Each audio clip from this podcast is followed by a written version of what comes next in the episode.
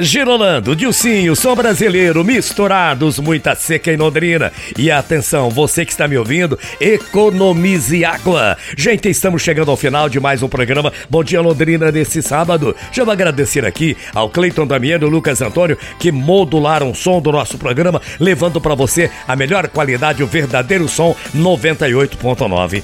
Obrigado a Paula atendendo todo mundo no 3356 5500 o Renan Brugim, o tijolão de Cambé, o homem apaixonado, tá cuidando dos comerciais, dos parceiros do programa Bom Dia Londrina. A Luísa, levando para você a melhor seleção musical. Cadê a banda Melim, Luísa? A Paula atendendo você no 3356-5500. O nosso marketing com a Aniele, a Inara e o Emerson. E você aí do outro lado, sempre você a pessoa muito mais importante pra gente.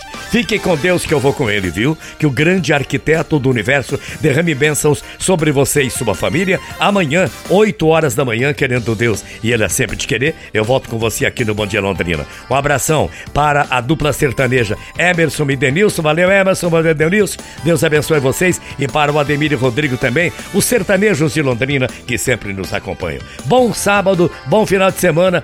Amanhã às 8 a gente se cruza por aqui, beleza, beleza? Então receba com muito carinho um tríplice fraterno abraço. Para você, para você e para você, naturalmente. Mensagem final com Alcir Ramos. Eu vou falar para você quatro aulas de gestão estratégica. A primeira aula: um corvo está sentado numa árvore o dia inteiro sem fazer nada. Um coelhinho, um coelho bem pequenininho, vê o corvo e faz uma pergunta: Ô seu corvo, eu posso sentar com você e não fazer nada o dia inteiro também? O corvo responde: Claro, por que não? O coelho senta no chão, embaixo da árvore e relaxa. De repente, uma raposa aparece e come o coelho. Conclusão: para ficar sentado sem fazer nada, você deve estar no topo, né? Segunda aula. Na África, todas as manhãs, um viadinho acorda sabendo que deverá ser que conseguir correr mais do que um leão se quiser se, matar, se manter vivo. E todas as manhãs o leão acorda sabendo que deverá correr mais que o viadinho se não quiser morrer de fome. Conclusão: Não faz a diferença se você é viadinho ou leão. Quando o sol nascer, você tem que começar a correr. E vamos então para a terceira aula.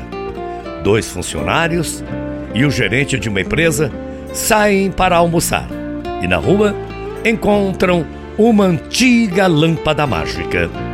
Eles esfregam a lâmpada e de dentro, é claro que vai sair um gênio.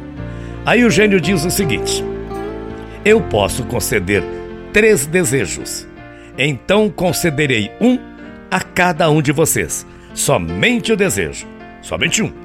Eu primeiro, diz um dos funcionários. E vai para fazer o desejo. Qual é o desejo? Eu quero estar nas Bahamas dirigindo um barco sem ter nenhuma preocupação na vida. Pupt! E lá foi o funcionário para as Bahamas, curtir a vida e dirigir o seu barco. O outro funcionário já está apavorado, né? E se apressa para fazer o pedido. Eu quero estar no Havaí com o amor da minha vida e um provimento interminável de pina coladas. Put! E lá foi ele para o Havaí curtir a vida de boa com muito dinheiro e a mulher amada. Agora você diz, o gênio para o gerente. Aí o gerente responde: só um pedido, só um pedido. Eu quero aqueles dois folgados de volta ao escritório logo depois do almoço para uma reunião. Conclusão. Deixe sempre o chefe falar primeiro. Vamos então para a quarta aula. Um fazendeiro resolve colher frutas em sua propriedade. Pega um balde vazio e segue rumo às árvores frutíferas. No caminho, ao passar por uma lagoa, ele ouve vozes femininas, muitas meninas, e acha que provavelmente algumas delas invadiram as suas terras. E é claro que sim. Ao se aproximar lentamente, ele observa belas garotas sem roupas, totalmente nuas, se banhando na lagoa da sua fazenda. Quando elas percebem a presença dele, nadam até a parte mais profunda da lagoa e começam a gritar: Nós não vamos sair daqui enquanto você não deixar de nos espiar e for embora. O fazendeiro responde: Eu não vim aqui para inspirar vocês, não. Eu vim aqui para alimentar os jacarés. Conclusão: a criatividade é o que faz a diferença na hora de atingirmos nossos objetivos mais rapidamente. Portanto, antes de falar, escute. Antes de escrever, pense. Antes de gastar, ganhe. Antes de julgar, espere. Antes de desistir, tente. No mundo, sempre existirão pessoas que vão te amar pelo que você é e outras que vão te odiar pelo mesmo motivo. Quando falar de felicidade, acredite nela. Bom dia, até amanhã, morrendo de saudades. Tchau, feia.